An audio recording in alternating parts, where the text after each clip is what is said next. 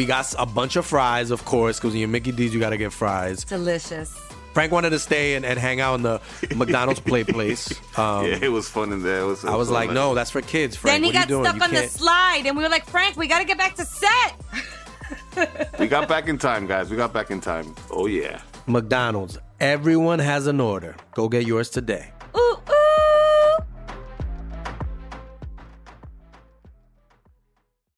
Bienvenidos a Leyendas Legendarias, el podcast en donde cada semana yo, José Antonio Badía, le contaré a Eduardo Espinosa y a un invitado especial casos de crimen real, fenómenos paranormales o eventos históricos tan peculiares, notorios y fantásticos que se ganaron el título de Leyendas Legendarias. Y estamos aquí de nuevo. Eduardo, ¿cómo estás? ¿Con cervecita? ¿A Yo gusto? estoy a gusto, bien. Les tenemos que confesar algo magnífico. Estamos grabando desde mi hogar mientras se hacen una carne asada en el patio que ahorita nos vamos a ir a comer. Así que si escuchan Y se nos hizo de noche. y, se nos hizo de noche y ahí Pero es- cuéntales, porque les voy a contar primero que nada nuestro invitado de hoy, Coco Celis, al fin. No, hombre, Pum, muchas pum, gracias. pum, Gracias a ti. Todo esto pasó porque Coco nos dijo cuando lo vimos. Sí, es que ya sabí, bueno, ya sabíamos que iba a venir yo y, y no me acuerdo si a ti te dije Lolo, nada más se lo dije a Badía. Eh, que le ¿A dije, güey, estaría de huevos grabar de noche. Y Con un pentagrama es- y de- con un pentagrama yo así de ya. Sí, tenemos aquí enfrente hay cositas y- mágicas. sí, para los que- una para- enganguita. Sí, bueno. Para los que lo están viendo en, en YouTube, tenemos un, un coquito satánico que trajo les hice su coquito satánico, les, les traje de regalo su coquito satánico y unas, este, unas revistas eh, vintage. Me encantaron, ¿eh? Sí, verdaderamente que- vintage. Que compré en una tienda de antigüedades. Que siempre es ese pedo como los gremlins, ¿te acuerdas? Que los compran. Los en- Mogwai, ajá. este, bueno, sí, de hecho. eh, en una tienda de antigüedades. Todo siempre es como. Tiene cierta magia encontrar esas cosas. Sí, ahí, creo que aparte tienen esa, ese peso extra de que es Sí. viejito, quién lo tocó, quién lo Sí. tuvo, qué, qué, qué se vivió alrededor. de Entonces les traje unas revistas, también no las tenemos por aquí, ¿verdad? Sí, acá está. Este, eh, ahí a ver, A ver, los que están viendo para que vean las portadas, los que están viendo en YouTube, los que no se las describo, están bien chingonas. Y son Escritas. Son unas revistas de leyendas. De o sea, son leyendas este eh, legendarias, pero de los sesentas. Uf. Re- revistas. Hay más Entonces, LSD, este, sí, drogas. Pues están medio aburridas, la verdad, pero Hay más pelo, hay más pelo púbico. Sí, hay más pelo público, eso sí. Pero Ah, la razón pero- por la que estamos grabando de noche. Ajá. Ajá. Nos topamos Badía y yo y, y- y Lolo y, y yo les decía, güey, hay que grabarlo de noche. Y entonces me dijeron, no, porque tu vuelo llega temprano y este lo grabamos de día y ya después de ahí nos vamos y hacemos el show, el show que hoy tuve. Y este dije, ah, bueno, ok. Pero como que, ¿sabes? Sí se me bajó un poquito, como dije, ah, yo quería de noche, como que es más mágico Claro. grabar este pedo. Y nada, querido público, este, el diablo, Satanás, eh, si no Siempre quieren, cumple, siempre sí, cumple. dijo, lo quieren grabar de noche, de mi cuenta, corre. Y entonces metió la pata de cabra, no la de gallo. No, nomás la de cabra. Nada más la de, la de- Sí, porque con la de gallo, ¿qué puede hacer? La de- sí, la de gallo no, no es tan. ¿Qué puede pues, hacer? ¿Darte asco? Sí, ¿no? te la comes así con salsita. Este metió la pata de, de- de cabra y, y se nos fue el avión. Viva la Eh, cagó. sí, asquerosamente. sí. Viva Aerobús. Gracias. Este, entonces perdí un vuelo y luego el otro se retrasó. Total que ya nos no nos quedó de otra que grabarlo de noche. Y qué mejor que grabarlo Sí, en sí, noche, que todo se prestó, porque el tema que les traigo hoy está perfecto. Ok. ¿Cuál es de el tema de hoy? Ahí les va. A mediados de 1994, una familia de ganaderos compró el rancho de sus sueños en Utah, en los Estados Unidos. Lo que nunca se imaginaron es que esta propiedad incluía una antigua maldición de los Navajo, ovnis, lobos gigantes, poltergeist y básicamente todo lo que ha salido en un episodio de los expedientes secretos X. Todo eso Todo eso en un o sea, no rancho. una cosa. No, todo. Todo tenían ahí. Todo. El rancho es considerado la meca de la actividad paranormal. claro. Tanto así que un multimillonario de Las Vegas, el gobierno de los Estados Unidos y eventualmente un tercio de Blink 182, O sea, uno. uno, Creo que ya sé cuál de los tres Sí. fue. Ajá, Tom. sí. se involucraron para intentar descubrir los secretos que se esconden en el rancho del Skinwalker. Ok. Tan, tan, tan, tan. Y antes de comenzar, quiero reconocer mi fuente principal en este episodio porque fue casi casi un solo libro que se llama Hunt for the Skinwalker o en La Casa por el Skinwalker del doctor Colm A. Kelleher y George Knapp. Si les gusta esta historia, lean ese libro, está magnífico. Ok, magnífico. ok, ok. Pero ahí les va. El rancho del Skinwalker está localizado en el condado de Unit de Uinta. Está raro pronunciarlo. Uinta. Uinta. Uinta. Uinta. En Utah, en los Estados Unidos. Ha sido habitado por los nativos desde hace más de 12 mil años. Claro, tenía un cementerio indio también, seguro. Uf, deja que llegamos a Ah, eso. ok, ok, ok, Va, a haber, ok, está- ok, ok. va a haber un twist más Uf, bueno no que ese. Deja tú un cementerio indio, como 200. Como 200. güey. ¿Cuántas generaciones han, si son 12 mil años? Claro. ¿Cuánto- ¿Cuánto, ¿Cuántas cuánto generación? vive el, el nativo americano promedio? Ah, Ahorita como 30 porque son bien alcohólicos por no culpa de lo que les hicieron No, los pero gringos. ya duran, eh, porque son bien huevones ahorita. Pero antes, tú dices, ¿no? ¿Cuánto Sí, duraban? ¿cuánto, ¿Cuánto duraban? ¿Unos Eh, 50, 60 años? La vida promedio era así. Ya luego- cuando alcanzabas los 50 ya eras... Bueno, aquí ya eres viejo, pero antes eras más viejo. Ajá. Yo creo que a los 40. Antes es- le decían sabios, no, no viejo. Era- era- no eras sabio, era- eras viejo. Era- Sí, sí, ajá. sí. Oye, Yo ya sería un sabio ya. te ves muy sabio el día Sí, de sí, hoy. sí. Pues desde siempre ha estado plagado de misterios y leyendas este lugar. Los Utes, quienes son los nativos de estas tierras, no quieren nada que ver con el lugar, ya que tienen historias sobre todo lo que pasa ahí desde hace 16 generaciones atrás. Los Utes cuentan que los Navajo o Diné, que es como se llaman ellos mismos, les pusieron una maldición después de haberles ayudado a los gringos a tomar esos territorios. O sea, Como los tlaxcaltecas. Sí, es igualito, igualito. ¿Cuál fue la maldición de Tlaxcala? ¿Volverse irrelevante? Sí, sí, sí, sí, sí. Nunca serán ni nombrados casi. y nadie sabrá de ustedes ahí? nada. Ni gente célebre. este, nada. Nada. Algún ¿Qué hay día ahí? tendrán una escalera Oye, eléctrica. pero nada, dije nada. Cuando digo nada es nada, güey. Ah, y ellos dicen que es así como llegó la plaga del Skinwalker, que ahora es una de las cosas que merodea por esas tierras, al igual que la razón por la que así se llama el rancho. Lo que hemos platicado en episodios anteriores. Eh, el iba, Skinwalker es como el nahual, pero el gringo, Skinwalker ¿no? es el nahual igualito.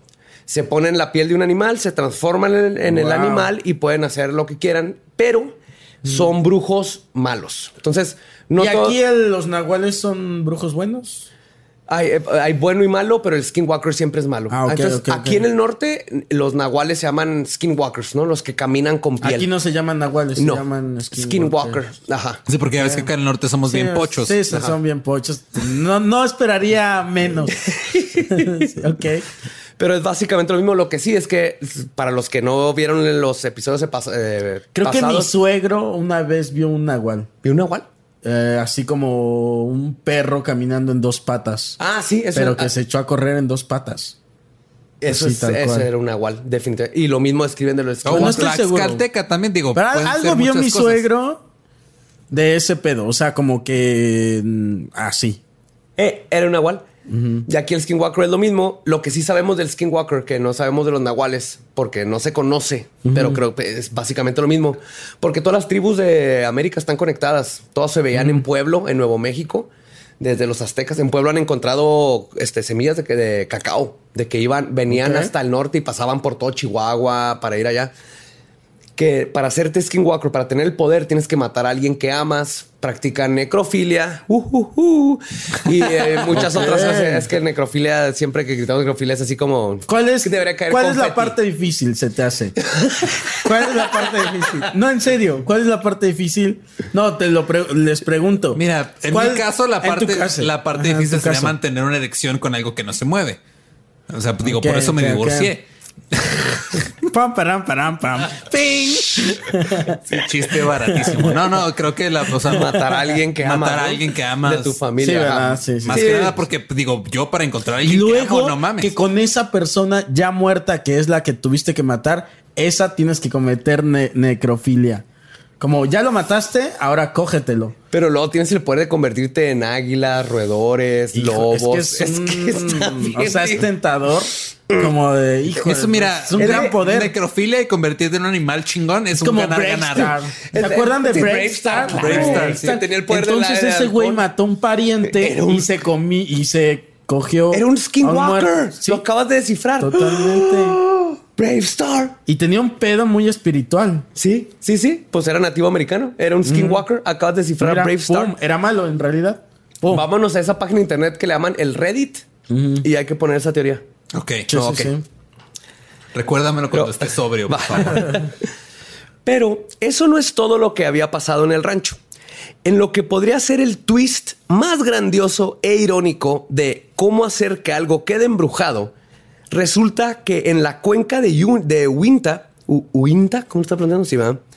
Hay un cementerio de soldados búfalo. Los Buffalo Soldiers, como se llamaban, eran miembros afroamericanos del, deci- del deseavo ajá, regimiento de caballería del ejército de los Estados Unidos. Buffalo Soldiers, de ahí viene. pa, pa, pa, pam, pa, pam, pa, pam. Ellos se formaron a mediados de los 1800 y pelearon junto con el ejército de la Unión contra el ejército de la Confederación. O sea, básicamente pelearon contra los racistas que querían esclavos. Claro. Y Además, Porque hubiera estado muy raro que siendo afroamericanos Sí. pelearan a favor de su propia esclavitud, ¿no? lo que sí está raro es que eran Oye, sí, por favor. Se va a hacer un desmadre si no nos. este, ¡Ay! ¡Regrésate las cadenas! ¡Ay! Ok. Además, eran masones y conocidos practicantes de las artes esotéricas. Esos eran los Buffalo Soldiers, pues son una leyenda, güey. Güey, este es el Superman de. de- de- de- de- ok. De- Sí, todo. Pues espérate. Ajá. Pues resulta que los Utes, cuando les regresaron sus tierras, construyeron sus casas arriba del cementerio de los soldados afroamericanos. No, ya chinga tu puta madre. Sí, o sea, nativos afroamericanos y luego arriba No, ya, güey, otros sea, nativos ¿Qué eran? arriba de- ¿También judíos? O sea, es lo único que pasa. eran judíos y eran gays también. Sí, sí. O sea, ya. Ya, pues ya sabemos por qué está embrujada Ok, esta chingadera, güey. Creo que ya no hay duda. Por si todo eso no fuera suficiente, por décadas toda esa región ha sido caracterizada por sus avistamientos de ovnis en los 60s y 70s. Avistamientos. Avistamientos. No, avistamientos. De hecho, hubo, una oleada de mutilaciones. En los 60s y 70s hubo una oleada de mutilaciones de ganado. Las Eh, cordilleras de ganado, ajá, No, sí, que sí, cuando sí. los cortan y le sacan las tripas y todo esto. Las cordilleras de ahí son hogar de Sasquatch y si se acuerdan de Sasquatch, Bigfoot, pie grande. Ajá, O sea, ahí sí, sí, anda sí, también sí. el Bigfoot y el Güey, Sasquatch. güey, no mames. No estoy mamando. O sea, güey. ¿qué pedo, No. güey? Este es el mejor lugar para vivir, Ajá, güey. Este claro. es donde deberíamos O estar. sea, ahí te vas a retirar. Ese es cuando- de viejito. con, con mi gabardina de los X-Files y un Ah, sí, rifle. sí, ajá. claro. O sea, Es el se mexicano queda loco. pendejo con el crossover Sí. que es este pedo. No, no, no, no. Esto es otro No, pedo. ja, es el mejor crossover, güey. O sea, ya todo se queda, lo que digamos se queda pendejo. Ya, esto es. Y apenas empieza. ¿Por qué no han hecho la puta película? Hay documentales, pero no hay película. y ahorita que escuchen Ajá. la historia es, película. y creo que vamos a entender por qué no han hecho película. En la presa de Battle Hollow, que está ahí cerca, hay un tipo de víbora gigante que ha ahogado a un sinfín de personas. No mames. Y hay, O documentos de policías. Anaconda, o sea, ya, güey. Pero la familia Gorman, que consistía de Tom y Ellen y sus dos hijos, Tad y Kate, no tenían ni idea de nada de esto que les acabo Mm. de contar. Ellos solo querían irse a vivir a un lugar tranquilo en donde creara su ganado de sementales angus registrados. Ajá.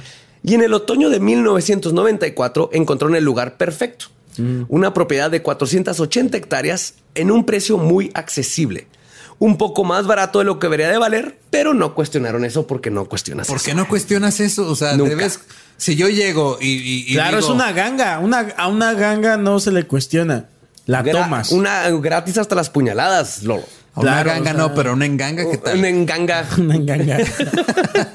Oye, claro. Sí, es- Yo lo hubiera tomado. Yo también. Yo de dicho, volada. Y "Wow, ellos también. Ya la hice. En ese momento se llamaba el rancho Sherman y Tom Gorman sí notó cosas extrañas desde el principio. Dijo, ay, detallitos. Detallito.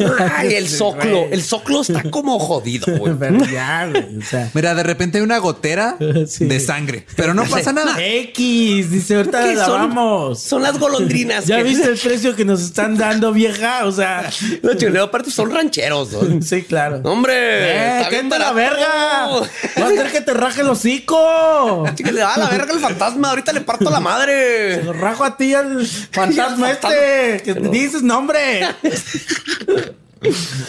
Pues Tom siempre le explicaba, le encontraba una explicación lógica a todo. Por ejemplo, el dueño anterior, aparte de haber dejado la propiedad a un precio muy por debajo del mercado, había dejado casi todas sus propiedades en él. Se salió de un día, un día y nunca volvió. De la misma manera, en el contrato venía una cláusula que prohibía escarbar en la propiedad a cierta profundidad si no se le avisaba al dueño anterior primero. Claro, por los muertitos. Probablemente.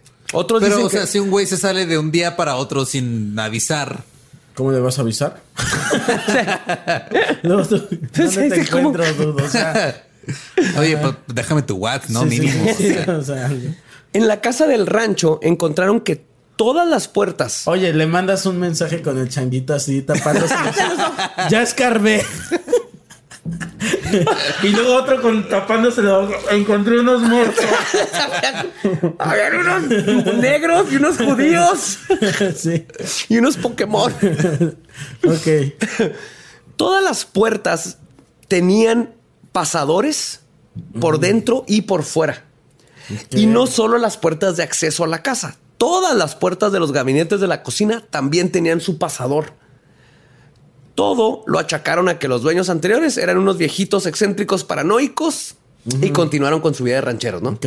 Yo hubiera hecho lo mismo. Yo también. Ah, qué chido. De hecho, aquí en esta casa, esa puerta de aquí al lado, tiene un pasador por afuera y está. Yo cuando me vine a vivir aquí dije, "Eh, eso ¿Cómo está crees? raro. Pero era una ganga y dijiste. Está baratísima la renta de esta sí, casa. Uf, uf, uf. Pero en muy pocos días de haberse cambiado, sucedió el primer incidente que los haría pensar que tal vez esos pasadores estaban ahí por una razón más notoria. Mientras toda la familia estaba bajando unas cosas de la camión de una camioneta, Tom notó a la distancia que se acercaba hacia ellos lo que parecía ser un lobo bastante grande que caminaba en forma de S. Ok. Ed, En el forma de ese como cholo así. Qué puto miedo. Déjate tú del lobo. Que, que camine en ese, En güey. ese. Chinga tu madre. Sí lo notaron, sí se les hizo Sí, raro, ¿no? sí, Pero sí. pues, Eso es lo que me dio miedo en realidad.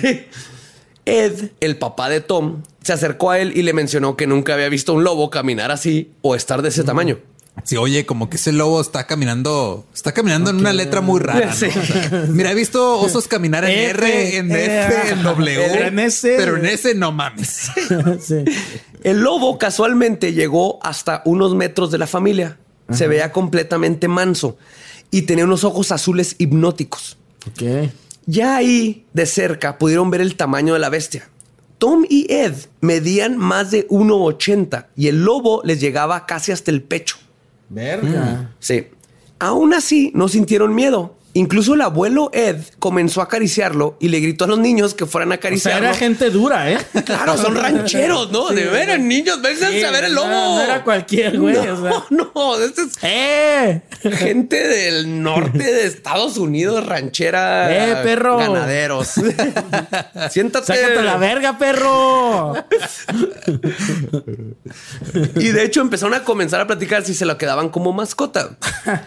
En eso, el lobo, con la misma tranquilidad y quitado de la pena, viendo que uno de los becerros había sacado la cabeza entre las barras del corral, corrió a madre y en un parpadear de ojos ya tenía en sus fauces la cabeza del becerrito. Y lo estaba tratando de sacar entre los barrotes, ¿no? Entonces, Pero Tom- también, o sea, ¿quién le manda al Sí, becerro claro. verse tan delicioso? Los O sea, ¡Eh, perro! ¡Suelta mi becerro! Dices eso mientras que Tom en chinga le empezó a poner unos patadones en las costillas, mientras que el abuelo Ed agarró un bat que tenía ahí y le empezó a pegar en la espalda. Cuando vieron que el lobo ni siquiera volteaba a verlos, como si lo trabado. sentía, sí, no, no- no lo sentía. Sí, sí. Tom le gritó a su hijo, tráeme mi Magnum, que tenía en la camioneta. Tom apuntó y le dio directo en las costillas. Pero la bala calibre 357 no hizo nada. El lobo ni siquiera chilló. Mientras tanto, el becerro ya estaba agonizando y sangrando profusamente. Tom le disparó dos veces más en el abdomen y el lobo seguía como sin nada. Un cuarto disparo le dio en el área del corazón. El lobo soltó al becerro y se movió unos metros hacia atrás. Pero seguía viendo a la familia sin mostrar ninguna señal de incomodidad. Fue Sí, nomás con así como de, que, mande, ¿qué pedo? O sea, no mames, yo, yo estaba, yo vine a comerme Ese tu sí lo becerro. sentí, dijo. Ajá. Ese sí, como que. Yo lo ya. sentí, ¿qué pasa? ¿Quieren platicar? ¿Qué está pasando, no? ¿Qué está pasando aquí? Al ver esto, Tom gritó, tráeme mi 3006, que es un rifle de alto calibre. Claro, al ver que el caballo, que el caballo, ¿eh? que el puto lobo perro estaba tan relajado. O sea, Güey, me da tiempo de darte una orden. Tráeme, esta- Tráeme el otro rifle. Fueron- rifle que hay tiempo, porque este. Sí, el lobo seguía ahí parado nomás parado viéndolos. aquí, sí. Apuntó desde 10 metros de distancia, dio justo en el hombro de la criatura. Todos vieron cómo la bala atravesó al animal y un pedazo de carne salió volando. Ok. Aún así, el lobo solo se movió por el impacto, pero le seguía valiendo madre. Ok. Simplemente se volteó y comenzó a trotar lentamente hacia el horizonte. Fue así como que, ok, ya entendí, no me quieren aquí. Sí, ay, Con ¿cómo permiso, son? ¿no? O Con sea, permiso. qué Pinche gente. Qué hostiles, sí. Qué Yo no- hostilidad yo- en yo este nomás pinche Oye, qué groseros, ¿eh? Así de. Oye, yo, nada más venía a comerme tu becerro. Sí, o que sea, me no invitaron a comer. O sea. Tom con el rifle y Tad, el hijo, con la Magnum, decidieron seguir al lobo para terminar de matarlo, asumiendo que estaba malherido y sufriendo. Son gente rancho, ¿no? O sea, no dejas un animal malherido. Para su sorpresa, después de seguir sus huellas por el pastizal y el lodo, las pisadas simplemente desaparecieron. Como si el animal hubiera volado o simplemente desaparecido de la nada. Y lo más curioso es que en ninguna parte del trayecto encontraron sangre. Ok. Cuando estaba anoche, como estaba anocheciendo, decidieron regresar a la casa del, al- del rancho y Tom solo le dijo a su hijo, y cito, mira, no puedo explicar lo que sucedió y no lo voy a intentar. Vamos a olvidarnos de lo que vimos y te invito a comer. Y se olvidaron ese día. Es como aquella vez. ¿Te acuerdas? ¿Te acuerdas cuando me cogía? Lo, otro que no tenemos que debes lo, que, lo que no le debes decir a tu mamá. Igualito. Cuando me estaba cogiendo al becerro, que te dije que esto no sucedió y que ya no lo debíamos de contar. Eso que te dije que no dijeras a tu jefa. A la que no le hizo tan fa- a la que no se le hizo tan fácil olvidar lo que había ocurrido fue a Ellen, porque al parecer lo que estaba en el rancho tenía una particular necesidad de molestar a la matriarca de los Gorman. Ok. Unas semanas después, cuando estaban cerrando la reja de la propiedad, al volver a entrar a su carro, Ellen vio una nave triangular de color negro que despedía luces de colores pasar por encima de su carro sin hacer ruido alguno. Momentos después, en la periferia de sus ojos, vio algo acercándose a su carro. Otro lobo, o el mismo. Era otro Era un lobo enorme. Un Se lobo. y les dijo: Yo soy otro lobo. No soy el Oye, lobo. soy el otro lobo. No- no ¿Eres sé- el lobo del otro día? No, soy el otro el otro. lobo. No seas racistas. Soy el otro lobo. ¿Todos nos parecemos? ¿Quién Lo- anda ahí? Otro lobo. Otro lobo. Lo que sí es que también tenía los ojos azules y era enorme. Ok. Se puso a un lado del carro. La cabeza del animal quedaba por arriba del techo del Chevy. Incluso agachó la cabeza para asomarse por la ventana. Y él envió cómo empañó la ventana. Al fondo alcanzó a ver a otro animal, no un lobo. Era como un perro, pero más grande, con patas delgadas. Y no se parecía a ninguna raza conocida, más como describen los mexicanos al nahualo. Ok. Entonces, que es el skinwalker. Entonces, probablemente era el que estaba ahí atrás. Y Pero los son sus- lobos tenían que ver con el skinwalker. son como ¿o sus familiares. Son, pedo? Ok, ajá. Pensé que los lobos eran los skinwalkers. Tal vez, tal vez no. Por esto que ¿Que no los lobos atrás. eran los que tocaban la bamba? Sí, sí. Y qué buenos músicos son. Pero.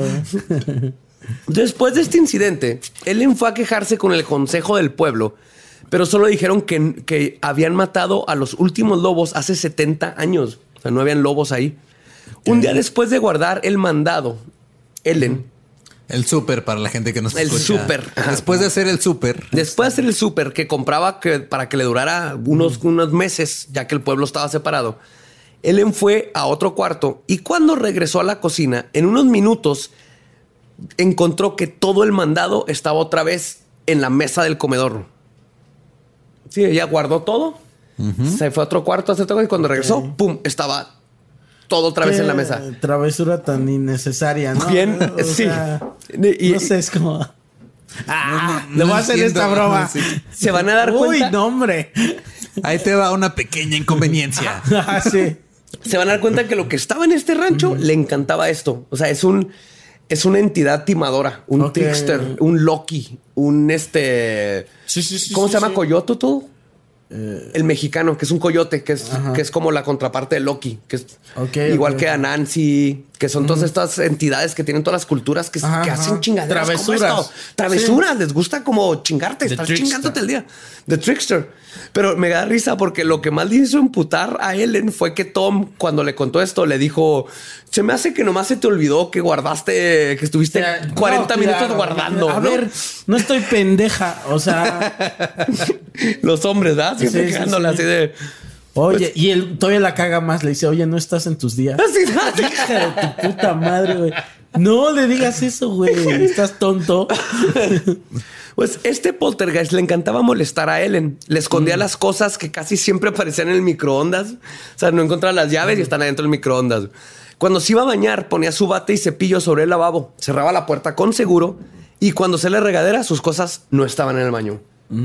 Y aparecían en, en- en lugares raros. O sea, ya la casa. traía. Ya la traía hasta la madre. Es un no. poltergeist chingaquedito. Sí, Sí, sí, sí. Ya me imagino cómo la traía. O sea, ya hasta la madre. hasta la madre. Y luego con el esposo diciéndole... Oye, eh, vamos a ver. No, son estás en tus días. eh. Baboso. Este poltergeist estimador también llegó a ser de las suyas con Tom. Una vez le desapareció una excavadora de postes. No sé si lo ubican, es una cosa que pesaba Sí, sí, bastante sí. que en tierra, si lo sacas tierra para poner postes. Tom creyó que, la, que había sido su hijo, pero la excavadora, que pesaba bastantes kilos, apareció meses después arriba de un árbol a como 12 metros de, de altura. Sí, lo cual es imposible de aventar, de subir, de todo.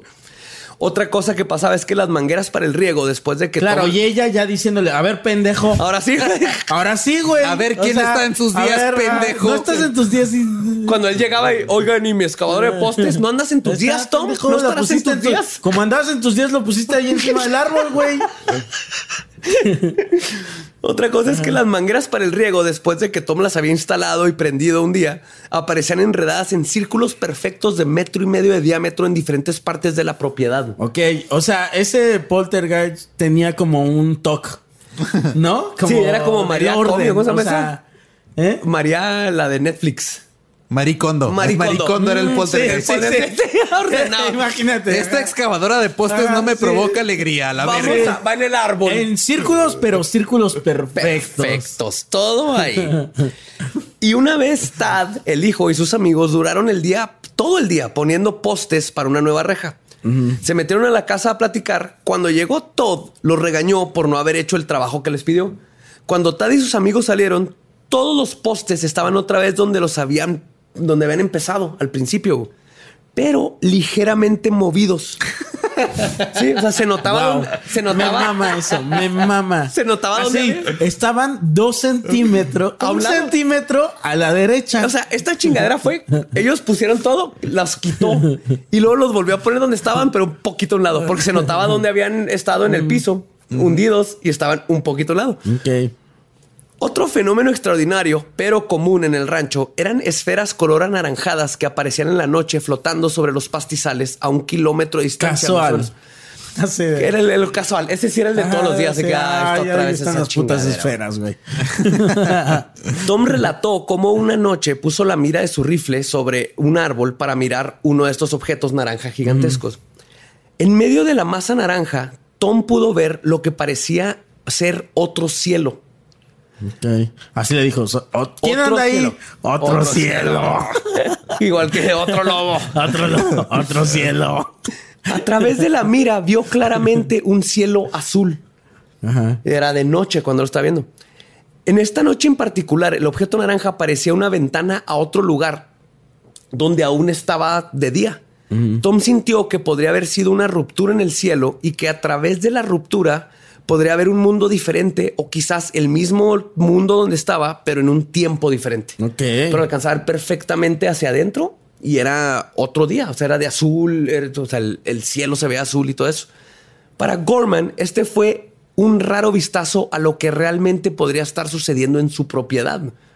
Después de ver el cielo azul, Gorman comenzó a pensar que los eventos extraños en el rancho podrían ser explicados en términos de diferentes dimensiones o realidades alternas. Ok, ok. Ya. Él ya estaba. Ya había sí, abierto sí. su mente así de, de ranchero a, Sí, imagínate, a realidades alternas. Para las así de- chingaras que le pasó, llegó un punto en Ya, donde se, se, puso Ya, a, se puso a ver X-Files así Sí, sí, sí, sí, todos sí. los días para aprender. Su tercer ojo tenía un tercer ojo, güey. Sí, Ya sí, era ya. Tercer ojo al cuadrado ya. Sí, sí, sí. Otra noche, Tom estaba nuevamente sentado en el árbol viendo uno de estos portales cuando vio una nave triangular, igual a la que había visto su esposa, dentro del portal, moviéndose rápidamente, haciéndose más grande y acercándose hasta que salió completamente del portal y desapareció en el cielo oscuro, lo cual comprobaba su teoría de que estas cosas estaban saliendo de otro lado. Otra cosa curiosa que Tom Ay, notó. sentí como que se movió. La- juro por puto. bueno. ¿La silla? Ajá, como que así como que tembló, pero ajá. Vamos, Mira, vamos, en tú Juárez no tú tiembla, en reporta. Juárez- Ajá. Y en Juárez no tiembla, fíjate. Otra cosa curiosa que Tom notó sobre estos portales es que una vez logró ver uno mientras iba en su camioneta y se dio cuenta que solo eran visibles si estás completamente enfrente de ellos. Si estás en un ángulo, Oh, es como tratar de ver una hoja de papel por su filo a un kilómetro de distancia. Y por eso resulta que cuando aparecían, el rancho, la casa que compraron, estaba perfectamente enfrente de estos portales. Si estabas a un lado, veías nomás como una pequeña luz anaranjada. Claro, o sea, como pensemos en esta onda del- de los Avengers. Ándale, sí. Y entonces estos portales eh, que. de, de suceden- Doctor Strange. Ajá, que son círculos, pero si los miras desde un ángulo, solo vas a ver. Como Sí, son como de dos dimensiones. sí, Ajá. Ves el filo la- de una hoja, Sí, ya sí, de sí. frente ves la, la sí, sí. cartulina completa. Y eso Como algo- Belinda, ¿no? Si la ves de lado, nada más se Claro, ve el filo de una ándale. hoja. solo ves el filo de una hoja Y de frente es de, sí, ah, la hola, de frente Belinda. ya es como ah la dimensión mira, sí. completa. Ajá, La sexta dimensión ahí. En el invierno del 94 al 95 comenzaron las mutilaciones de ganado.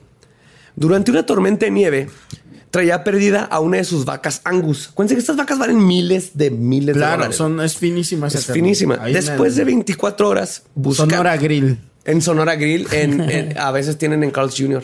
Ah, mira, ¿en serio? Sí.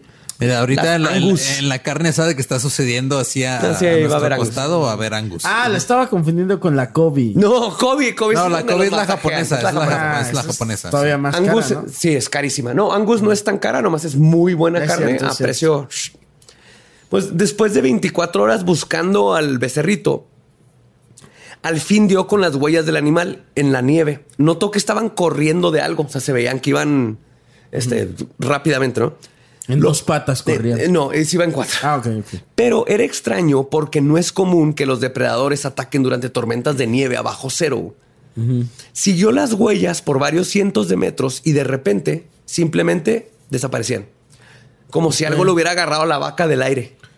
Que de hecho es lo que intentó decirse a él mismo, que tal vez, y esta fue su teoría, tal vez el gobierno estaba probando. Pobre un señor, ya no podía Sí, ni dormir, güey. O sea, imagínate en las noches. estaba- Pero es una dimensión o qué está sucediendo. Aquí su Es el- idea es el Ovnis, gobierno. Pero también tengo este.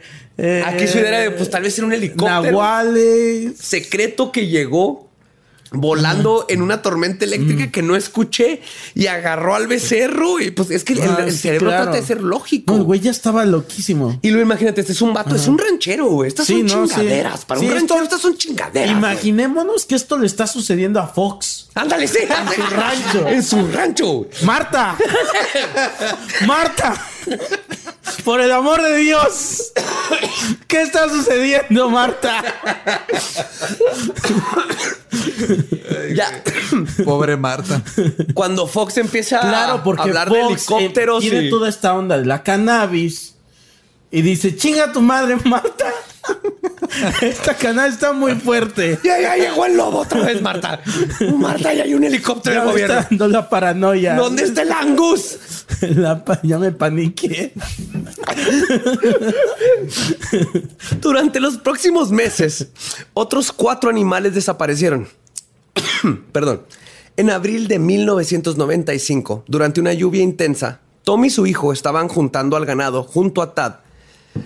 Este, cuando Tad, perdón, vio que una de las vacas estaba atrapada en un canal. Por el lodo no se podía salir. Tad decidió ir detrás de la vaquilla que acababa de nacer hace unos días y luego volver por la madre. No le tomó más de 20 minutos llevar al becerro al corral y regresar por la mamá.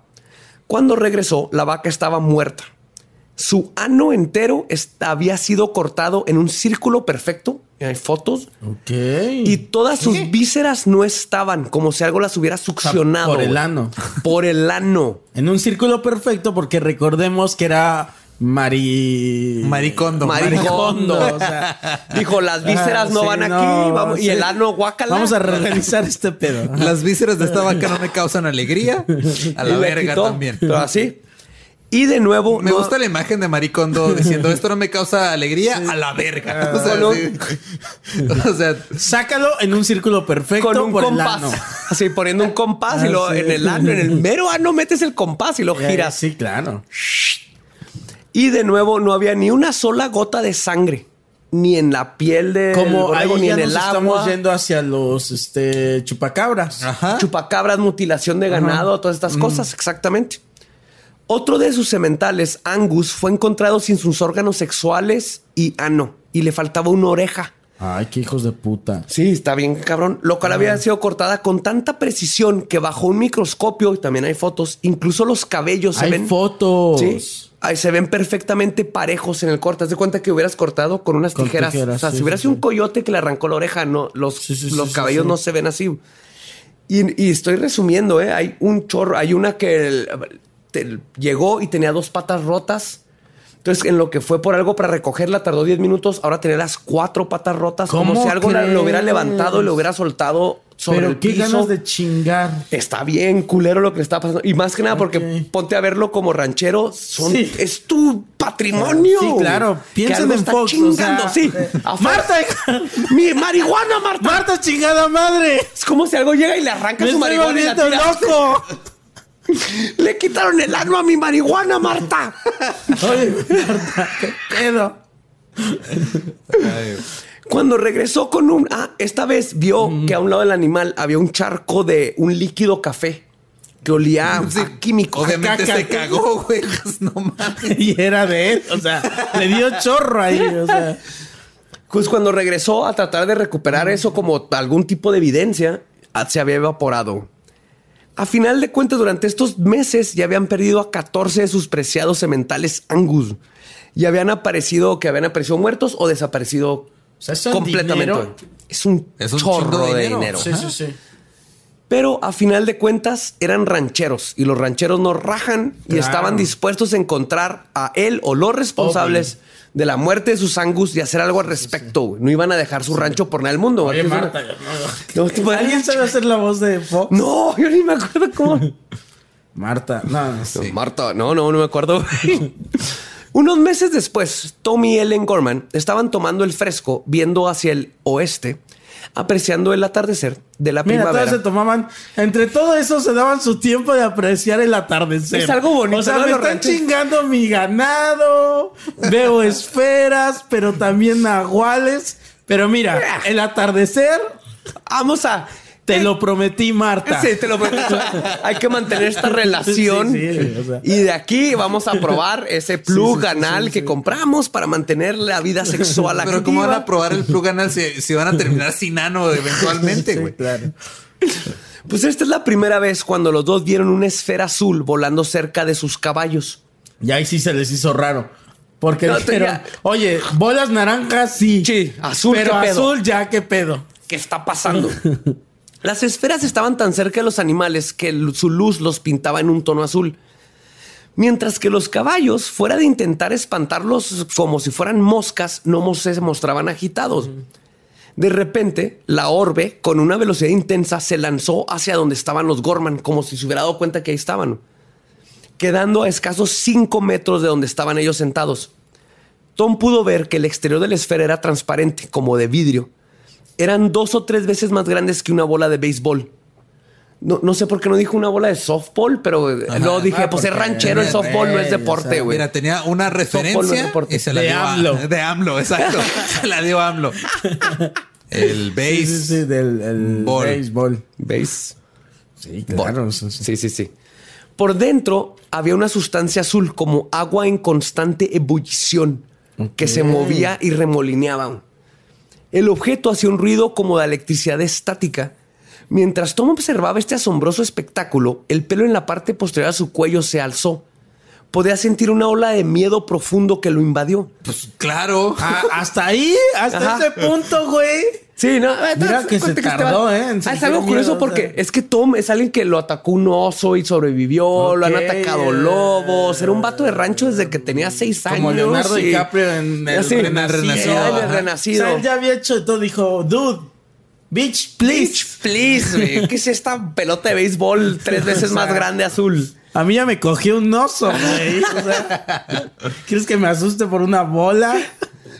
Se sintió paralizado por el miedo más profundo y visceral que jamás había conocido. Sabía que Ellen estaba sintiendo. Y mira que lo había cogido un oso. Y mira que, para que te des cuenta Ajá, sí, sí, o sea. Ambos describen cómo el sentimiento de miedo era artificial.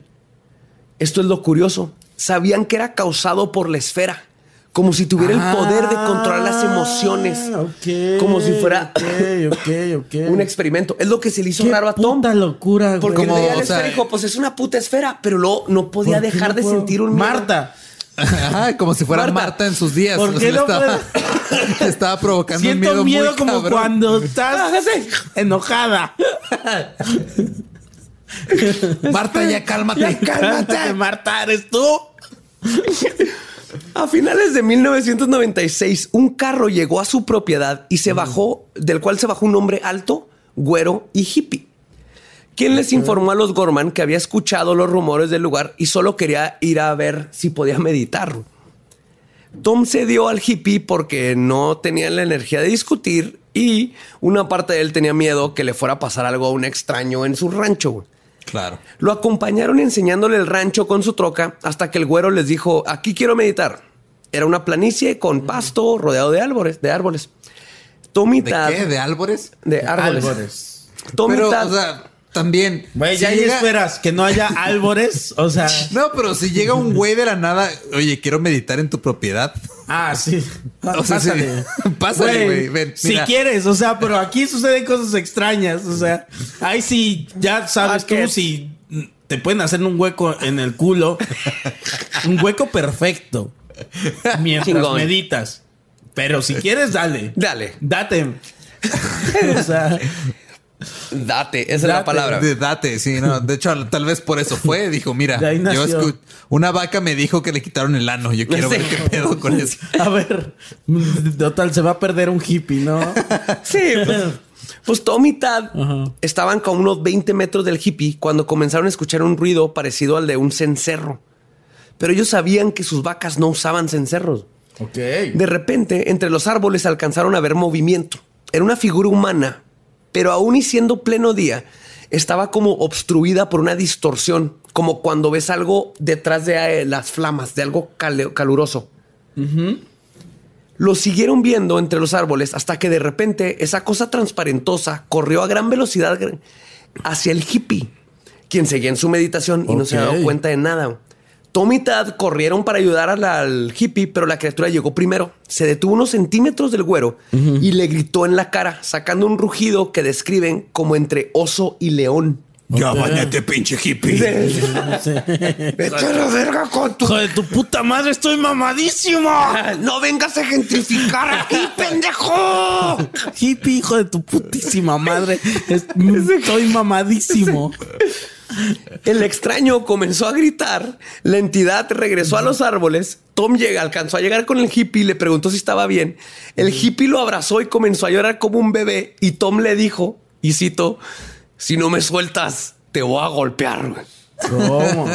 Ajá. Y ya lo soltaron. Lo curioso de esto es que varios meses después estaban viendo la película de Depredador, la 1, Ok. de Schwarzenegger. O sea, hay de todo. Y cuando vieron la- al depredador, dijeron, es- dijeron, eso es exactamente lo que vimos. O sea, no era un depredador, pero ese es el tipo de efecto que vimos, como, Como ese de camuflaje. Ese camuflaje. Ellos no lo llamaban camuflaje en ese momento, pero cuando vieron depredador dijeron, eso es lo que vimos, como líquido Transparentoso. transparentoso, pero podías ver que era un humano. Ok, un ¿Vamos? cuerpo, sí, sí. ¿Sí? Necesito una lista de referencias. No, ya, o sea, ya aquí. Ya es un chingo no, ya güey. O sea. Ahorita Viruta y Capulina aparecen, o sea. Y, eh, y- Y La Llorona. Y este. ¿Cómo se llamaba el luchador que aparecía en sus películas de. de ¿El- el santo? De, de Capulina. Ah, luchador, no me Este, acuerdo. Tinieblas. Tinieblas. Tinieblas, y aluche. tinieblas, Ajá. ajá. Le va a salir unos tres aluches. Tres aluches es un- una persona regular. Sí, claro. sí. En abril de 1996, Tom volvió a ver una de las orbes azules. Ahora la vio salir de uno de los portales.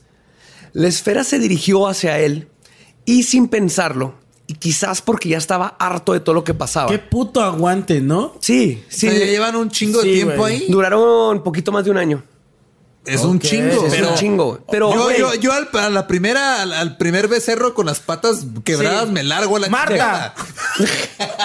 Oye, Marta, vámonos de aquí. Fíjate que ellos eran este, granjeros, compraron esta propiedad, Sí, todo su dinero estaba ahí, ahí estaban O sus sea, en vacas. tiempo o sea, tú dirás, un año, no aguantaron nada, pero si ya nombrado, ya dijiste todo esto que, que sucedió, es como, güey. Pero también, o sea, tú lo estás viendo y dices, es que no puede ser. Es o que sea, no ¿qué puede falta? Chucky. ser. Sí, falta O un Chucky. Ah, y entonces había un pozo donde una niña. encontraron una muñeca, ¿no? Salió una niña que cada siete días te iba a matar. Bueno, No, mm. esto está bien cabrón. Porque lo que pasa es que sale esta esfera y ya harto, manda a sus tres perros, son- eran Blue Healers. Los manda así como que a la verga, chinguenla, ¿no? Eh, vatos. La esfera bajó casi a nivel de piso y dejaba que los perros se acercaran para luego, cuando le iban a morder, quitarse, como si estuviera jugando con ellos. Ok. Después de un rato, la esfera se movió hacia los árboles y los perros la siguieron. En cuanto Tom los perdió de vista dentro del bosque, escuchó el sonido de sus perros gimiendo de dolor. Ay, Luego, Ah, güey. güey, o sea, Silencio total. Yo la verdad no hubiera mandado a mis perros. O sea, yo tengo un perro y... Haz todo lo que quieras, menos mandar al no, perro. Yo voy antes que mi perro. O No, sea, se, se arrepintió siempre. sí, güey. sí, sí. Sabía que lo que había pasado estuvo bien culero, pero no tuvo valentía de en la noche De ir a por ellos. ver qué pedo. sí. En cuanto salió la primera luz, salió a buscar qué onda y vio su miedo materializado. Había un olor a piel quemada y unos, a unos 10 metros de donde comenzaba el bosque encontró en el piso tres círculos grandes de pasto quemado. Y al centro de cada círculo había una masa negra grasosa. De los perros. Sus perros. No, Ah, no es que también se pasó no, de pendejo. Deja tú lo que, lo que fuese que estuviera en el rancho del Skinwalker, ahora sí se la había mamado. güey. Y no tardaron mucho el- en decir ahí mismo. O sea, Tom vio eso y dijo a la verga. Fue con la familia y les dijo ya, ya, con mis perros ya se cruzaron la línea y vendieron el rancho. Decidieron vender el rancho ahí mismo. Chinga a mi hijo, chinga a mi esposa, Sí, pero, pero mis no, perros, no mames. Sí, pero pone- o sea, los humanos, si te fijas, a los humanos nunca les hizo daño. No. Las Oye. vacas era dinero, pero Claro. sus perros, güey, sus perros fue donde dijo. Es cierto, se chingó todo alrededor, pero qué ganas de chingar. No querían que estuvieran ahí. Eh, eh, es no lo podían curioso, convivir ¿no? en, en paz. Pues lo que más le pasó- gusta estar chingando. Nada más le gusta estar chido, pero ya con los perros sí se pasó de vergas. Como que no distinguía entre vacas y perros, para ellos eran animales y no sabía Porque- que los amaba. Pues lo vendieron, pero ahí es que te va la también cosa. digo, la distinción entre qué animales nos comemos y cuáles no nos comemos es muy arbitraria. Sí, no sí, es arbitraria, güey. Yo tengo una Es- línea es- no, muy es muy-. Los chinos opinan diferente. Exacto, o sea, es, es cultural. Digo, en Sí, otros países se Es comen perros. totalmente cultural. Y en India las vacas no se las comen. Entonces, ¿Y ya Los los puercos son igual o más inteligentes que los perros. Ajá. Y son sabrosísimos. O sea, A ver, es el pedo. O sea, Es que el problema con los, con los puercos es que están hechos no- de tocino. La lección es: no seas sabroso. Ajá. No estés hecho de tocino. No, sea, no, no tengas un cuerpo sabroso. Sí. no, ajá, yo No sí, nalguitas. sí, sí, sí, no tengas tocino en tu cuerpo, güey. no tengas tocino en tu Tocinito. cuerpo. sí, sí. sí, sí, Si tienes tocinito en tu cuerpo, sácalo. Mira, Badia, tu corgi está. Van a venir por ti. Tu corgi está hecha de tocino, güey. No. es una panzota. Pero entonces, ¿y estos güeyes a quién se lo vendieron? Ahí te va, ahí es donde se pone la historia bien chingona. Ok, ok. No tardaron mucho en vender el rancho. La historia de todo esto ya se había salido en los periódicos y estaba en, la- una- en, en todos lados. Y una publicación del artículo en el Desert News en 1996 sobre los misteriosos sucesos del rancho llamaron la atención de un solitario hotelero de Las Vegas, quien voló para reunirse con los Gorman y llegó a un acuerdo para comprarle la propiedad en 200 mil dólares, casi a dos días de que Ok. hicieron venderlo. Ese hombre es Robert T. Bigelow, quien se hizo de su fortuna en la cadena de hoteles Budget Suites of America, entre otras cosas, y es bien conocido por su interés y el dinero que ha gastado para legitimar la investigación paranormal. Ok. El año anterior a la compra del rancho había invertido millones de dólares en, de su Qué propio raro dinero. que con tu varo eh, quieras invertir en ese pedo. Qué chingón, ¿no? Porque normalmente... Qué chingón, pero lo paranormal no es rentable. No, No. Pero si yo si no, pregúntale a Carlos Trejo. O sea, tú velo, ¿no? Dices, ay, este hombre.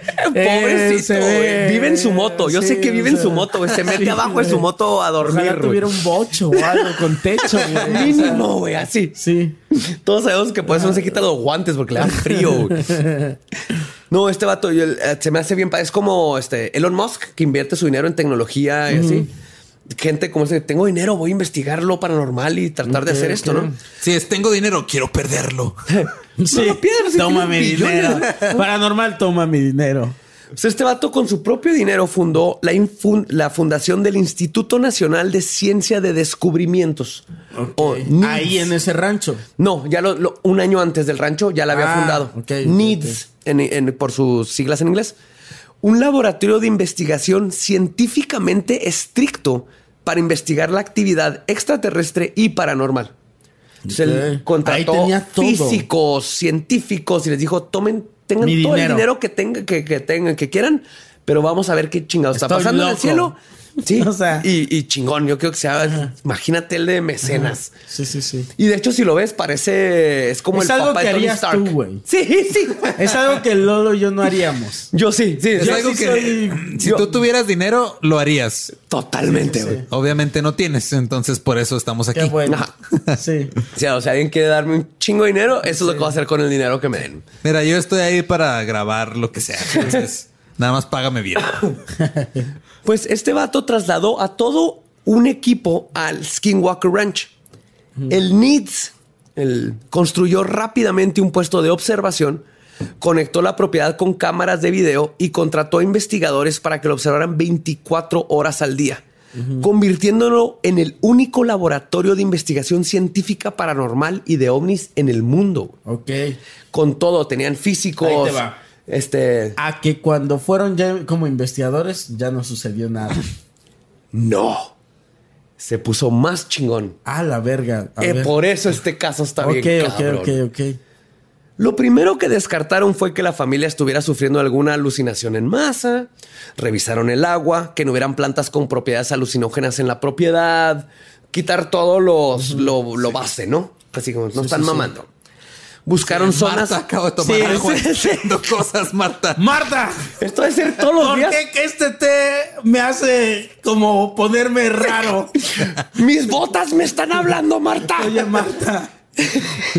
Marta, hija de tu putísima madre. Estoy mamadísimo. Mi celular está al revés, porque Marta. estoy bien cachondo. Mi celular está al revés. Ay, Yo creo que es Skinwalk Ranch es lo que es el, el rancho de Foxes todos los días pasa esto. sí, seguro. Eso es, güey. Todos los Sí, días. en la cabeza de Fox. Marta lidia Sí, con sí, esto. sí, sí. Si a lo mejor esos los güeyes armados que llegaron los alucinó, güey. Sí. Marta, ¿por qué mi pene me está hablando y me está dando consejos de economía? Ay, güey. Pues, buscaron zonas con altas frecuencias electromagnéticas o si la propiedad estaba sobre una placa tectónica, la cual se teoriza que al moverse sutilmente crea frecuencias que podrían causarles alucinaciones. Ok. O sea, ya conocen todos como el, eh, las bases de lo que podría hacer que la gente crea que está viendo algo paranormal, pero no lo es. Entonces lo primero que hacen es descartar todo eso. Una vez que dijeron, ok, no es ninguna de estas chingaderas, vamos, Vamos, a darle, ajá. vamos a darle. El equipo instaló tres torres de observación rodeadas por una malla ciclónica. Está la torre y rodeada de una malla. Y adentro tenían perros guardianes que llamaban biosensores. Porque eran sus sensores, pues un perro detecta cosas que nosotros no podemos ver. ¿no? Sí, sí, sí. y cámaras en cada torre apuntando una a la otra. Tenían todo tipo de sensores y aparatos de medición. Tenían un físico, un veterinario, un químico, todo, ¿no? Los expertos. además de un coronel retirado del ejército. Porque sí. Porque sí, O sea, porque- eso ya nada más porque lo podían Por si- pagar. por si hay que- por si hay y que- quiero un, core- un coronel retirado del ejército. retirado del ejército. Porque uno que se parezca al de Kentucky. a huevo. Porque uno, si necesitamos explotar algo, sí, sí, sí. y dos, si hacemos la película va a estar bien vergas. Sí, sí, sí. Y lo va a hacer Silvestre Stallone. Ese güey que va a llegar a decir no. No. Pero ahí te va, Coco, esto es lo que querías. Pero Ah. su preparación no le ayudaría en lo absoluto ¿Al coronel? A ninguno de ellos Ah, ok. para descifrar el alto grado de... No, pero en serio, ¿qué hace un coronel retirado ahí? Pues tiene el, por los ovnis, es que el, este vato todavía existe, está vivo ahorita, es de los que ha sacado más experiencias y más pruebas de... El coronel en. El coronel, ajá, puedes Ok. buscarlo en YouTube. Ahorita no tengo el nombre ahí, pero Ah, ok, ok, él todavía ok. sigue hablando. Él, él ya tenía experiencia con, con, con objetos voladores no identificados. Ah, ok. Entonces lo ok, trajeron ok. porque era parte del fenómeno que estaban Ok, investigando. ok, ok. Pues no importa todo lo que hicieron, no había forma de ellos para descifrar el grado tan alto de alta extrañeza Es lo que que, decías. sucedía ah, en el, rancho. El término. alta El extrañeza. término alta extrañeza es esto, ¿no? O sea, Ok.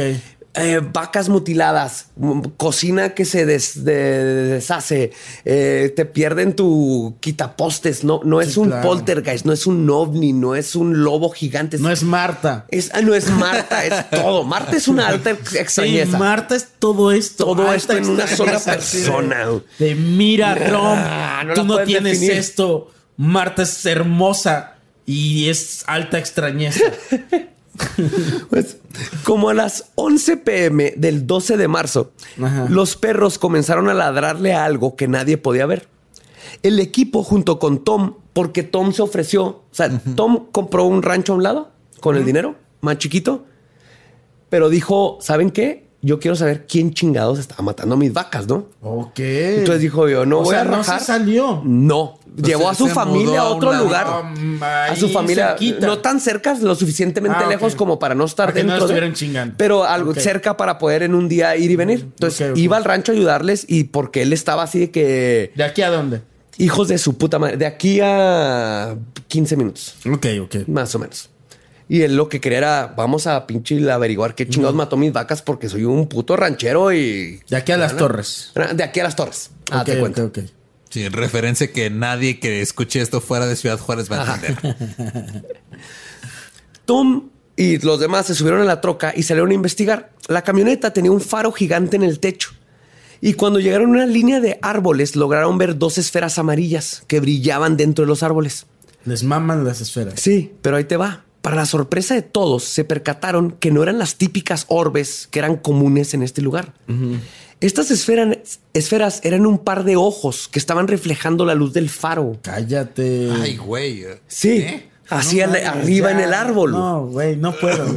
Tom apuntó con su rifle y disparó. Los ojos se cerraron cuando se escuchó la bala dar en el objetivo y todos escucharon algo pesado caer al piso. Manejaron a este lugar, pero no estaba el cuerpo. Tom gritó, acá está, y disparó otras dos veces. La criatura se escuchó escabulléndose por la maleza del bosque. Era como un perro gigante, pero que caminaba en dos patas. Ok. Es lo que alcanzaron a ver. Como mis, lo que vio mi. Como lo que vio ajá, Mi suegro. tu Tu suegro, ajá. Te digo, los skinwalkers, los que- nahuales. A ver Como- si no como- me equivoco. Como lo que vio tu suegro, pero hablaba inglés. Hablaba inglés, pero a ver si no me equivoco. Pero de hecho, creo que lo que vio mi suegro fueron varios perros caminando en dos, corriendo en dos patas. Es que se juntan. De hecho, hay historias, hay historias de los navajo de, de los nahuales, skinwalkers que se ponen a fumar así con su cabeza de perro. Porque se juntan y pistean. Sí. Como en los cuadros estos. Ándale, sí, sí. jugando, Sí, pero en nativo americano. Este billar así de. Y así se inventaron los casinos. Ah. ok, ok, pero. Pues después de horas de búsqueda, lograron encontrar huellas. Las patas de las criaturas, o de la criatura, medía unos 40 centímetros de largo y, y se mostraban garras. O sea, calzaba grande. calzaba Muy grande. Ya saben lo que quiere decir eso, chicas. El primero de abril. Güey. Nahuales. Obi. ¡Obi, güey! El primero de abril, otro becerro desapareció de adentro de uno de los corrales. Ninguna cámara captó nada. El 2 de abril, Tom y Ellen pasaron a un lado del corral donde estaban cuatro de sus toros sementales Angus. Curiosamente, y aquí tiene que ver con este espíritu, este, el trickster, ¿no? Ellen mencionó que si algo le pasaba a uno de ellos, estarían en la ruina, que eran lo más caro que tenían. Ok. Fueron a reparar otro corral y regresaron en menos de una hora. Los cuatro toros habían desaparecido. Cállate. Entran en pánico. Ellen empieza a llorar y dice, o sea, no es Ya no, no, mames, güey, no mames. sí. Tom corre a revisar el corral y la reja seguía cerrada, güey, porque les ponían alambre a todo. O sea, aprendieron de las de antes que le ponían pasador, alambre a todo. Pues resulta que a un lado del corral había una autocaravana güey, de estos casas movibles. Ah, ya. Ajá. Ajá. Ajá, como la de Breaking Bad. Sí, una sí, de sí. las de Breaking Bad. Que tenía abandonada ahí varios años. Tom, por una razón, se le ocurre Dijo, "Voy a avanzarse ver". por la ventana. Y adentro estaban los cuatro sementales. Ok. Como si estuvieran en un trance. güey. ¿Cómo crees? Adentro de este lugar. miedo. Sí. Y la esp- O sea, toros en, en- trance. Chinga tu puta madre. O sea, el güey Toros en tachas, güey. Sí. Es que imagínate Es esa cosa de Breaking Bad y hay cuatro toros sementales En allá adentro. así de.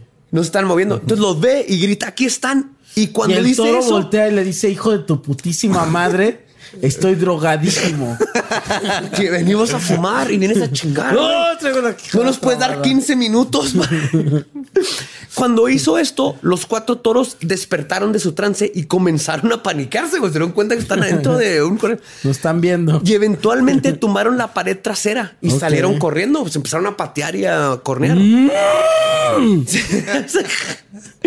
Cuando el equipo de Nits revisó la autocaravana, vieron que la puerta, que era la única entrada, estaba cerrada con un alambre e incluso tenía telarañas por todos lados.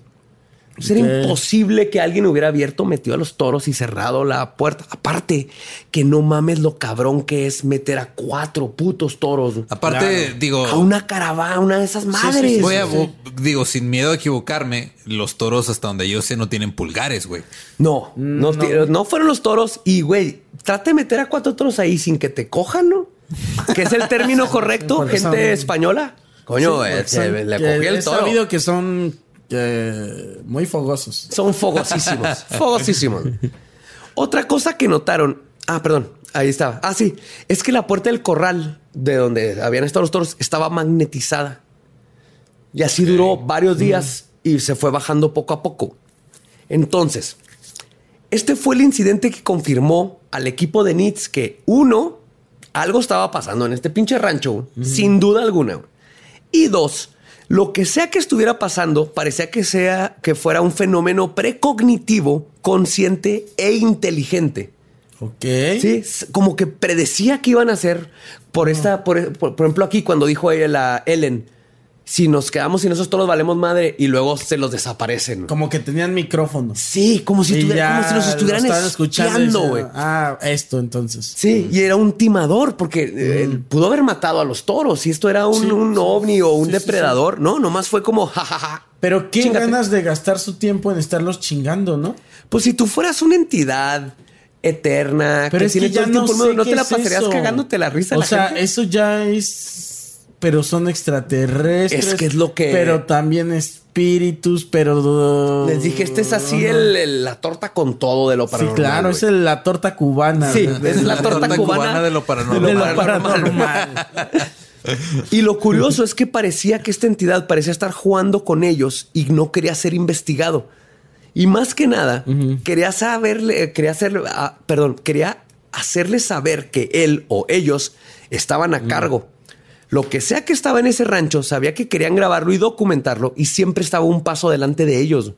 De Como- tal manera que no podía ser registrado. No, eh, registraron Porque como dices, estaban un paso adelante, entonces. Hay, hay evidencia, pero ellos veían casi 14 luces y en Pero por ejemplo, la lo de los toros en el. están las fotos de la de la puerta, de esas cosas, pero, Pero los no- toros ya están afuera. Ah. Ya no les tomaron foto adentro. Pues, Don pendejo, o sea. Ajá, los portales, esas cosas. Sí, eran los- también eran los noventas. O sea, no, no había. también. Pero oye, ¿qué te cuesta tomarle? Oye, no, no ve tu, no ve tu Huawei P30 con no los no 87 saques a cámaras. los toros de, de, de, de esta madre. Se salieron, acuérdate que patearon y. Ah, rompieron la.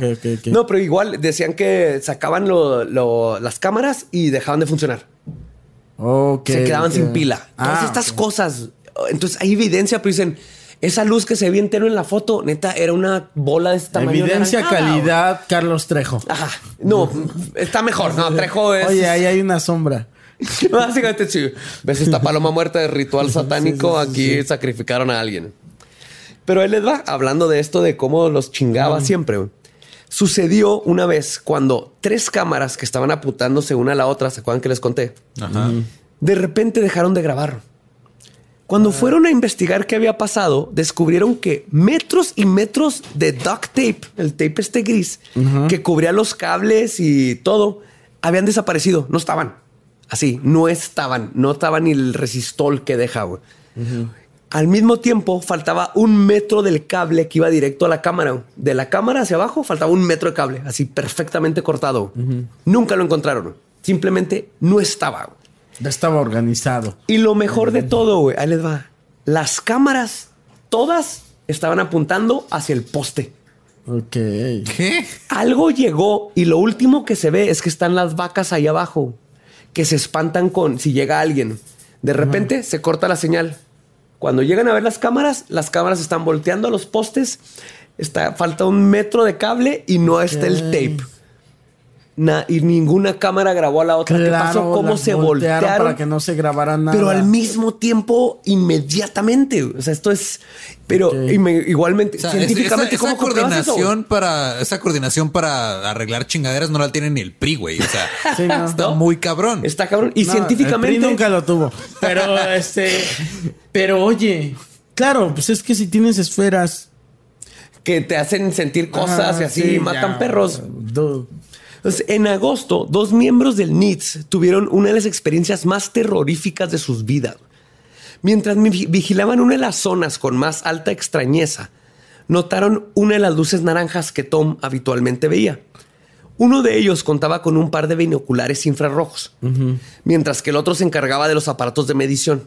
Mike, que era el de los binoc- bin- binoculares, podía ver que la luz flotaba como a un metro del piso y se estaba expandiendo. Jim, sin los binoculares infrarrojos, solo podía Ahí ver una rápido, tuena luz. chinga, saca la cámara, güey. Esto fue en segundos. Ah, ok. Mike narra que lo que está viendo dijo, no es una luz, es un túnel, puedo ver lo que hay adentro. Del otro lado hay algo, hay alguien saliendo. Entonces el otro, Jim, estaba tratando de sacar la cámara, le dicen esto, voltea, o sea, imagínatela. Sí, sí, sí. Y en eso Mike ve una figura oscura saliendo del túnel. Vio cómo agarra los lados del túnel y empieza a salir y así como gateando. Se sale del túnel, se incorpora y sale corriendo hacia ellos. Ajá. Y les pasó como a cinco metros. Les pasa como a cinco metros. Lo escuchan correr, todo oscuro. Pasa, pum, lo pierden en la noche. güey. Pero vieron una de estas criaturas salir de estos portales. Y lo Es como curioso. cuando vas a un antro en la Ciudad de México y Sí, de repente eso ves, es normal. Ves a Luis Miguel. Sí, sí, sí. ¿verdad? Sí. No, al hijo de a- al, al Alejandro Fernández, Alejandro al, al Fernández. potrillo. Ya bien pedo, saliendo Sale. del baño. Sí, y lo que se está agarrando de las orillas, pero de su culo es la botella. Ay. Lo curioso es que describen que cuando pasó este, por ellos esta criatura, dejó un fuerte olor a almizcle. Que es, es eso? musk, es el olor a venado, a Ah, claro, de animal. De animal. tienen este olor que. el que con el que marcan eh, territorio. sí, sí, sí. Que resulta que se llama almizcle. Sí, sí, Yo no sí, sabía. no, sí. Y lo curioso es que siempre que ven ataques de, de lo- eh, con los lobos, de estas criaturas como más físicas, Ajá. siempre había un olor a almizcle. Ok. Entonces eran diferente como que las criaturas que atacaban, que ve como los lobos y, la que le disparó, a los que se mataban a las vacas, a lo que estaba dentro de la casa y por el olor lo podían detectar. Y Podría hacer todo un episodio nada más de todo lo que el equipo del NITS vio durante los ocho años que estuvieron investigando. Ocho Cállate. años. Ocho años, ¿Y en güey. qué momento dijeron, ya, creo que...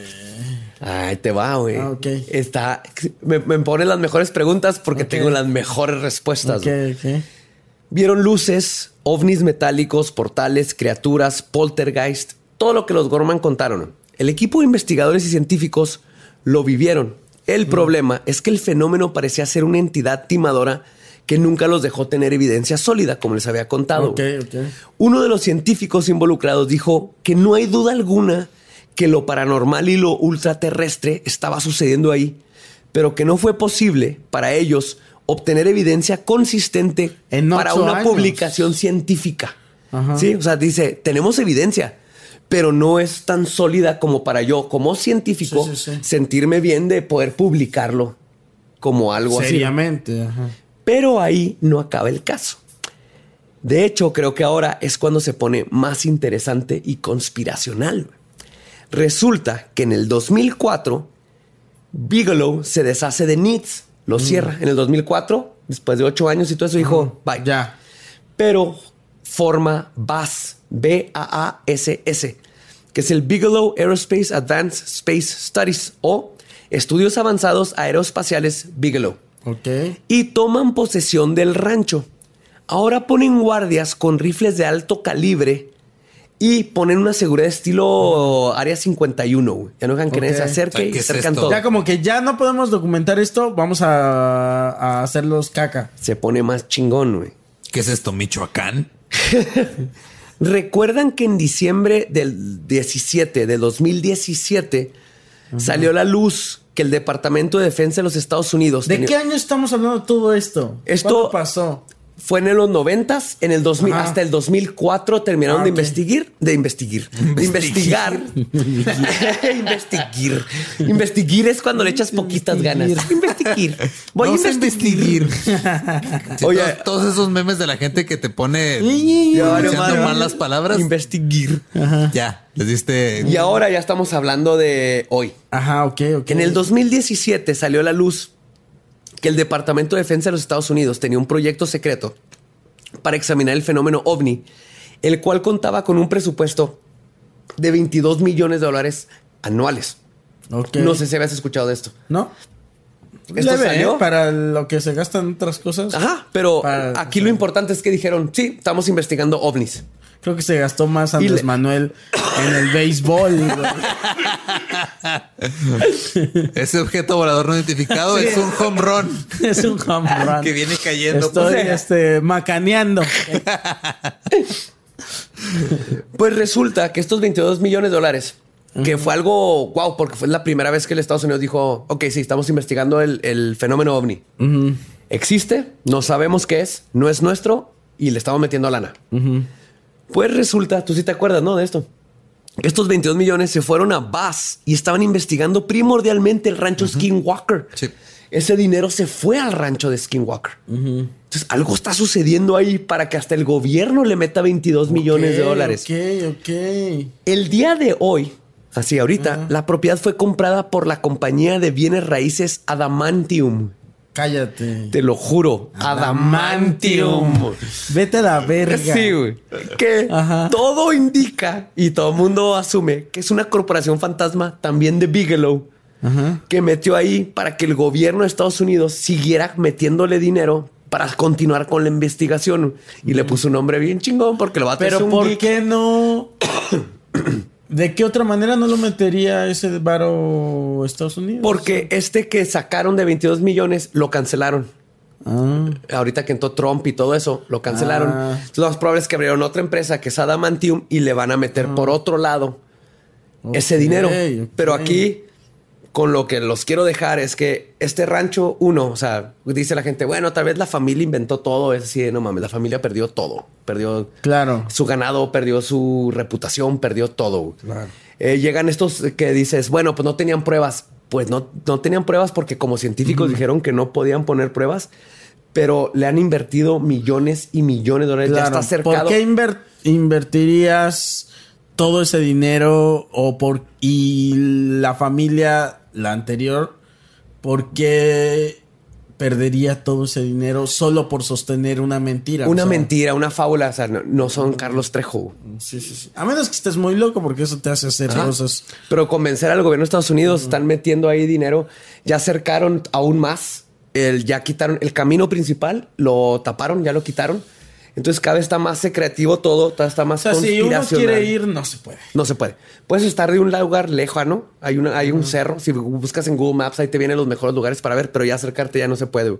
Entonces, este rancho es como la, es un foco de, no sé, portales, campos electromagnéticos, pero está tan cabrón que el gobierno de Estados Unidos le sigue metiendo lana a investigar Claro. qué está pasando. Entonces, pueda que ovnis y fantasmas y poltergeist y skinwalkers sean lo mismo, sean un fenómeno Claro. en común, o pueda que sea Claro, un- que sea un fenómeno que nosotros, eh, para buscarle un entendimiento, interpretamos de diferentes maneras. hasta lo, inter- lo hemos interpretado de una manera espiritual Eso puede ser. y es una cuestión dimensional.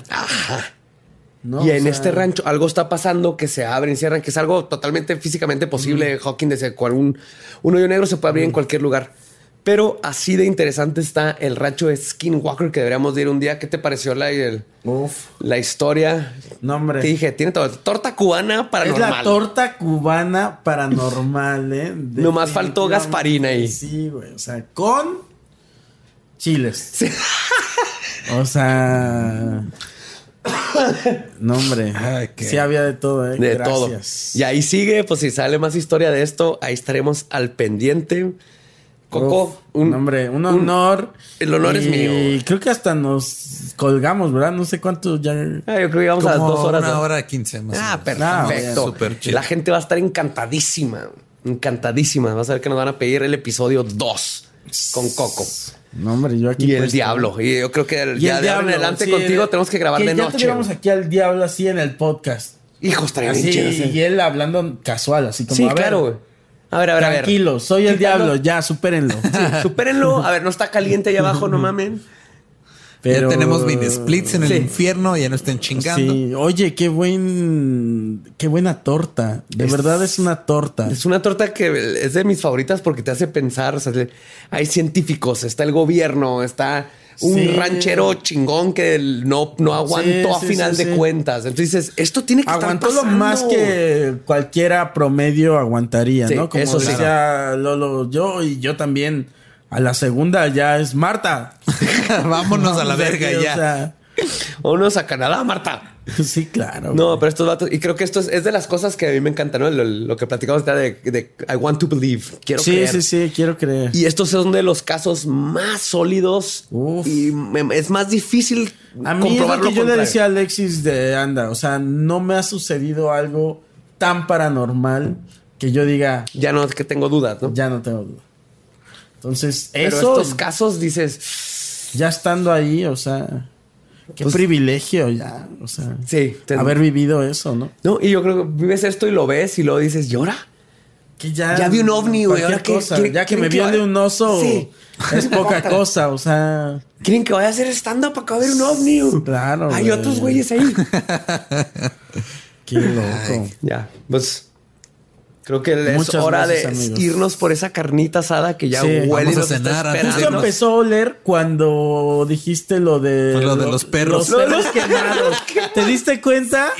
Empezó, cuando dijiste lo de los perros quemados, empezó a oler a carnitas. No fue a propósito, no Así fue de, planeado, no nos odien. sea. Todos fue nuestra parte, hasta el ranchero dio esa parte. Ah, pero Coco, muchísimas No, gracias, hombre, gracias como siempre, ustedes, estar aquí. gracias, ¿eh? Un Sigan honor. a Coco en todas sus redes como Arroba Celis Coco.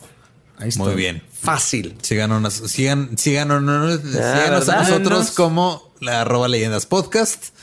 Yo Eh, soy Elba Diablo Yo soy ningún Eduardo y muchas gracias. y por nos todo. escuchamos en el próximo episodio de Leyendas Legendarias.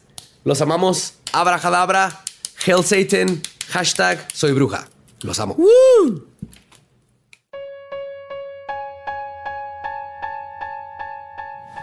Ahí estuvo el episodio. Venimos ya con la parte donde les hablamos a ustedes directamente.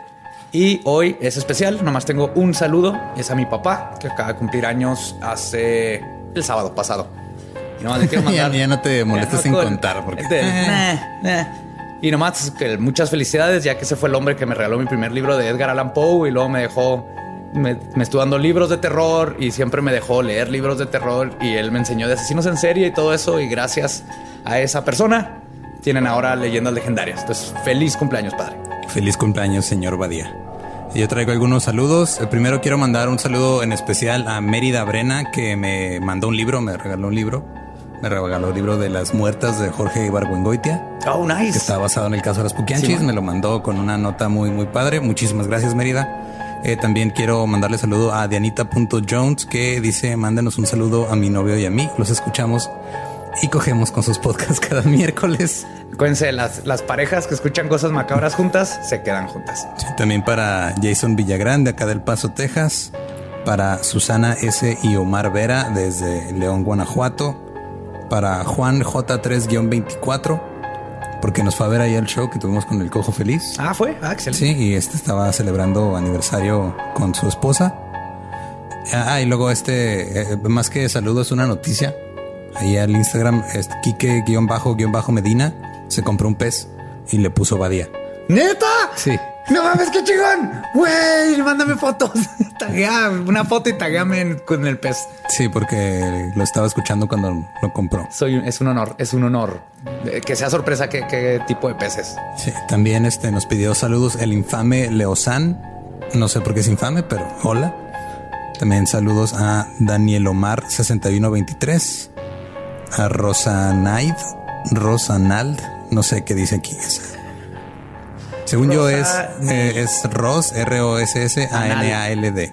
Rosa anal Rosanald. o roce anal. Uno de los dos.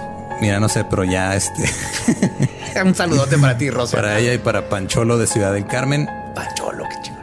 para Eddie y Ana, que dicen que hicimos su viaje de Monterrey a San Luis Potosí muy ameno. Ah, excelente. Nos iban escuchando. Y saludos para Ruby-Corneile de Tepoztlán, Morelos. Y ya son todos por hoy. Excelente. Pues ahí están todos ustedes. Síganos mandando. Todavía estamos aceptando saludos. Nos encanta saludarlos en esta parte. Y creo que eso es todo por hoy. Lo sentimos. Queda, van a tener que aguantar otra semanita. Nosotros también nos extrañamos, pero estamos preparando temas siempre para ustedes y nos vemos pronto con más contenido. Lo único que les puedo decir es el que, que el tema, los temas de las dos siguientes semanas son de los que más nos han pedido. Ah, sí, eso sí. Sorpresa tototototota. Entonces, Pero esténse ahí pendientes. Ajá. Y pues nos escuchamos el próximo miércoles aquí en Leyendas Legendarias. El podcast ha terminado. Pueden irse en paz. Demos gracias a Belzebub. Abrajadabra.